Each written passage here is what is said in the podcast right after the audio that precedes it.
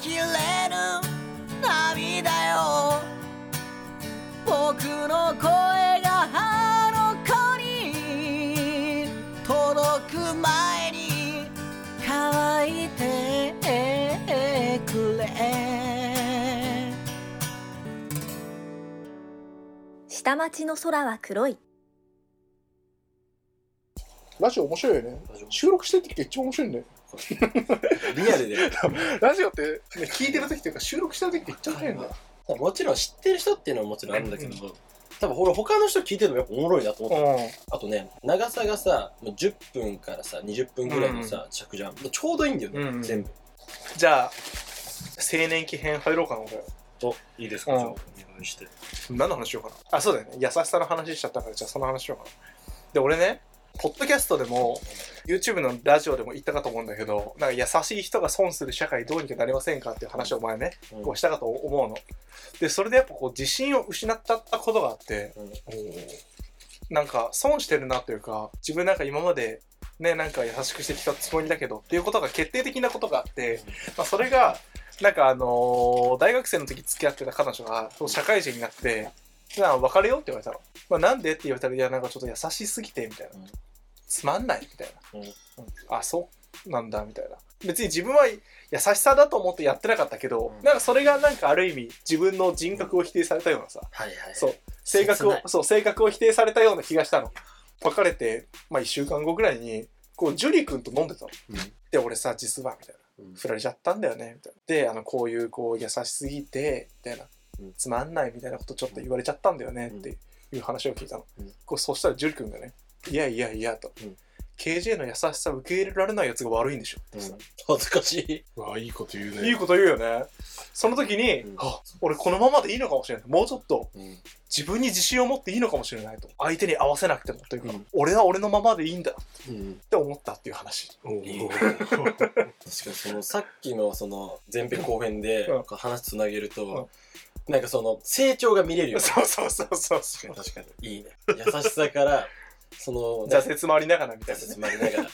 でもなおかつ自分でいいっていうアイデンティティを獲得した瞬間だね。そうそうそうそうあその優しさは誰かのためになってるしそれを否定されたとしても自分は自分であり続けるそのね一つの誇りになってるからちょっとその話のさその肉付けなんだけどさ、僕はもう KJ 君のその彼女の話を聞いててさ、うん。いっぱいね。誰かが悪いんじゃないじゃん恋愛においてって、うんうんうんどっちかのそのねそのすれ違いでさ別れちゃうことがあるわけだから、うんうんそれをなんかさ重く受け止めないでほしいなって本当に思ったわけよ。あまあそうだね。ーまあ合わなかっただけだよね普通に。そうそうそうそう。じゃあマッスル君。就職ですね。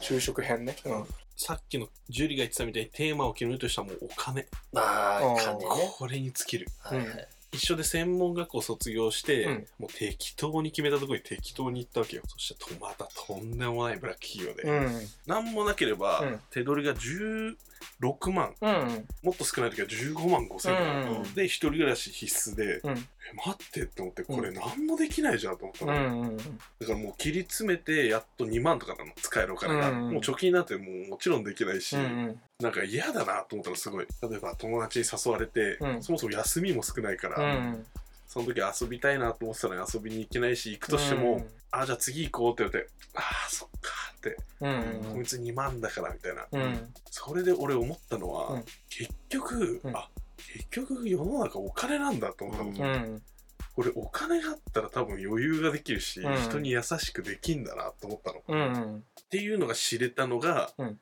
その時の職場だったね、うん。でだからやっぱ優しい人って損するじゃん。うん俺もう絶対人信用しないって決めたのも、うん。その時。うん。二十歳の時、うんだって「はいはいはいあいいですよやりますよ」って言ったらさ、うん。お金の観点で言ったらさそいつに俺の時間を奪われるわけじゃん、うん俺もうそれがめちゃめちゃ嫌だったの。うん。だからあの俺トイレ行く人嫌いだったのよ、うん。うん。なんでかっていうとそのトイレ行ってる間に俺がトイレ行ってなかったらさ、そいつより俺損してるわけじゃん、うんうんだから俺もうこれ会社は無理なんだって思ったの。そうっていうのと、ん。あとめっちゃ心に残ってる言葉があって、おおいいねいいねそういうの一個だけ。俺最初の入社した頃うんうんこれってなんでこの順番なんですかって聞いたの。うん。うん。なんか教えられた順番があって、うん。これをこうしてからこうしてって言われたの、うん。そしたら怒られて、うん。お前それ聞く必要あんのって。でさ最近の人ってさ理由を教えてくれるからいいとかって言うじゃん。うん。俺もそう思ってたの、うん。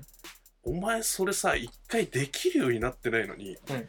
理由聞いてなんか変わんのって言われて、うんで文句言うんだったら全部できるようになった後に言えよって言われたの、うん。あ俺これ確かにそうだなと思って、うん。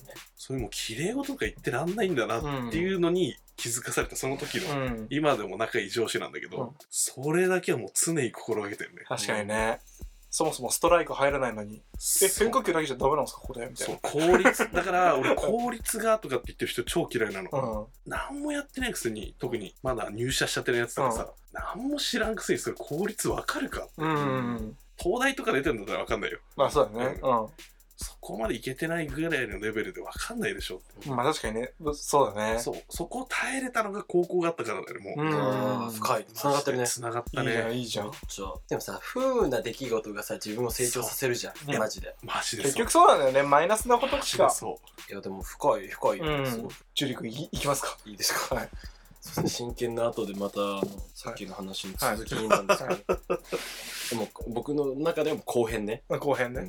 さっきあのね森尾くんの話からうん。終わって、まあ、高校生はそれで卒業しましたと、もう森尾くん以外敵はいなかったんですよ、うん。僕の中でうは、専門学校入って、うん。専門学校もすごいクラスがねもうちっちゃくて、うん。もう男3人しかいなかったんですよ、うん。で、まあ、2年しかない猶予でどうしようかなみたいな就職先、うんでいろいろ考えたの、うん。でそしたらレコード会社行きたかったの。うん。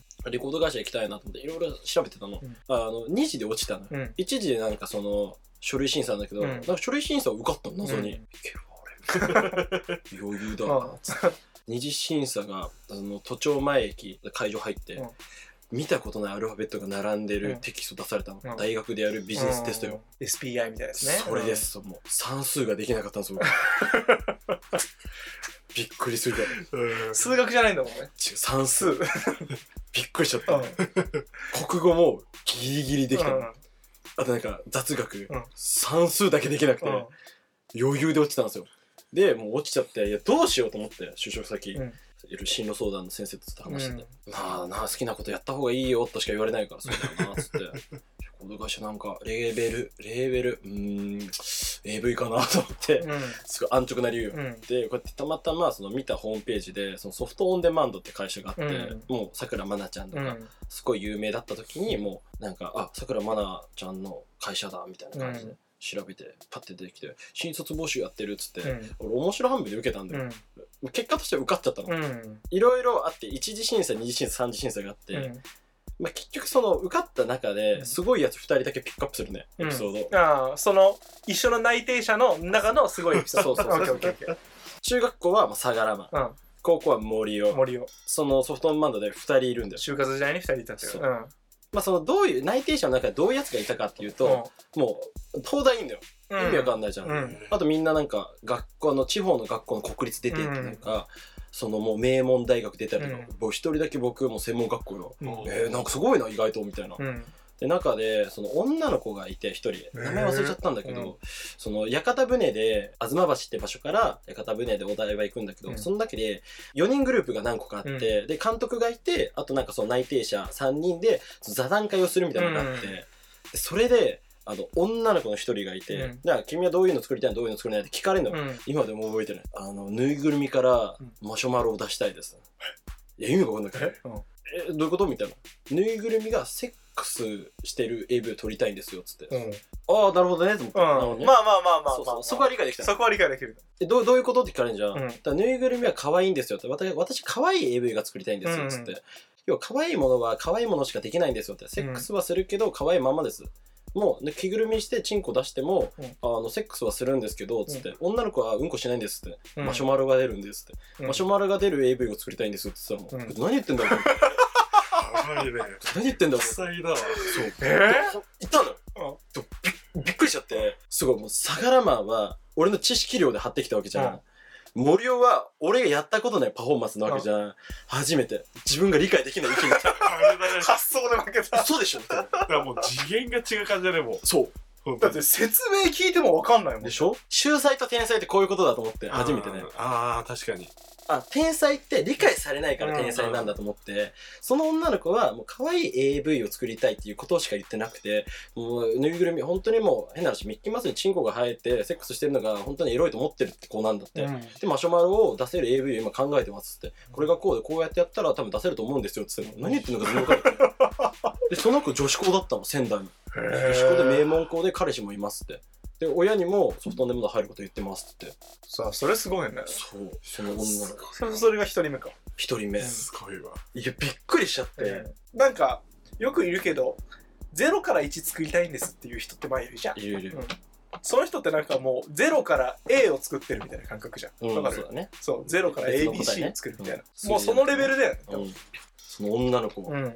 でその初めてあ俺多分勝てないなこの分野でと思った、うんああ、それ超わかるわ。初めて。超挫折。わかる自分が頑張ってきたわけでもないけど、うん好きで頑張ってきた分分野が負けたと思って、うん。2人目いきますか二人目いいですか、うん。今でも覚えてる。三次審査で出会ったリュウ君リュウ君さっきのことエピソードちょっと薄いんだけど、うん。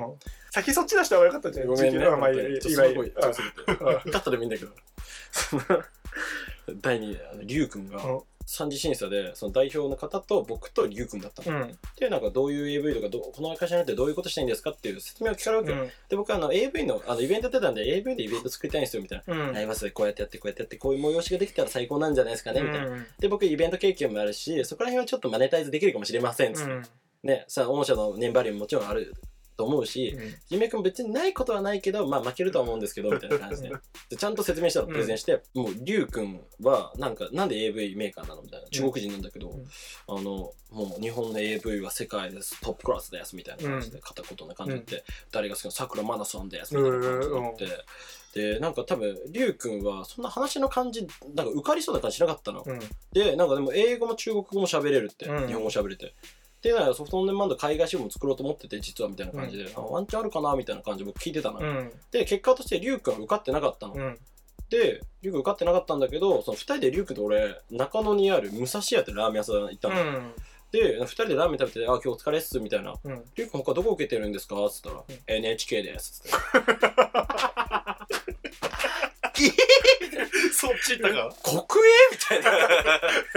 そっち行ったか？そあ、そっちなんだっつって。受かんの難しいじゃん。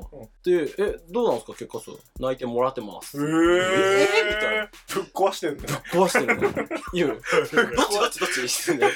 ぶっ壊してるよ国のそっちの路線なのか、ルールぶっ壊すのなのかわかんなくて。で、結果で二人で電車で帰ったんだけど、リュウ君って子いたなっていう話へ。ー面白いね NHK おもろいな。NHK みたいな。いろいろ聞いてたわけよ。なんか広告代理店とか、うん実はなんかこういうのやってるみたいな。まあ、いるよな、みたいな。NHK みたいな。びっくりした。頭でも今頃海外支部とか行ってるかもしれないよね多分ね、どうなる？まあ中国に戻ってんじゃないかな。ああそれ面白い僕のなんか壮絶なエロに対する探求心の果てがそれでした。結果としてまあもう速攻でやめちゃったんだけど、うん。あの時のその経験がギュッとしすぎてて、あどこの分野にもやっぱ天才はいて秀才はいて、どんだけ頑張っても勝てない人がいるんだなって思った瞬間があの二十歳の夏でした、ありがとうございますそうなんかやっぱ女性の監督さんがいっぱいいるわけじゃん最近増えてきたんだけど、その男性用の AV じゃなくて女性用の AV が増えてきて、今って女性用のその風俗もあるじゃん、うん。そう秘密基地っていう秘密基地だねね。でそういう部分で俺らが見たことないジャンルのところでやっぱ女性ってすごい活躍してるなって思ったの。まああのもし自分の自伝作るとしたら何のエピソード載せるの話だったんですけど。はい、まあ三種三様でね。そうだね。うんまあ聞いてみて面白かったねいろんな自分の中のやっぱテーマがあるよね生きてる中で、ん。そうだね。確かに。うん。うん何々編とかまなんかあるしね。またまたなんかいろんな、うん。まあまあねまあ当然こう2 5 6年生きてるわけだからいろんな一面もあるわけでね。そう。またエピソードの意味とかも変わってくるかもしれないか最後に一つだけ聞いていいですか？らはいどうぞ。2023年、うん。どんな年にしたいですか？一言で言ってください。え考えてる？じゃあ最後いいですか？一個。いいですか？はい僕天下統一。愛する人よ。愛する人よ。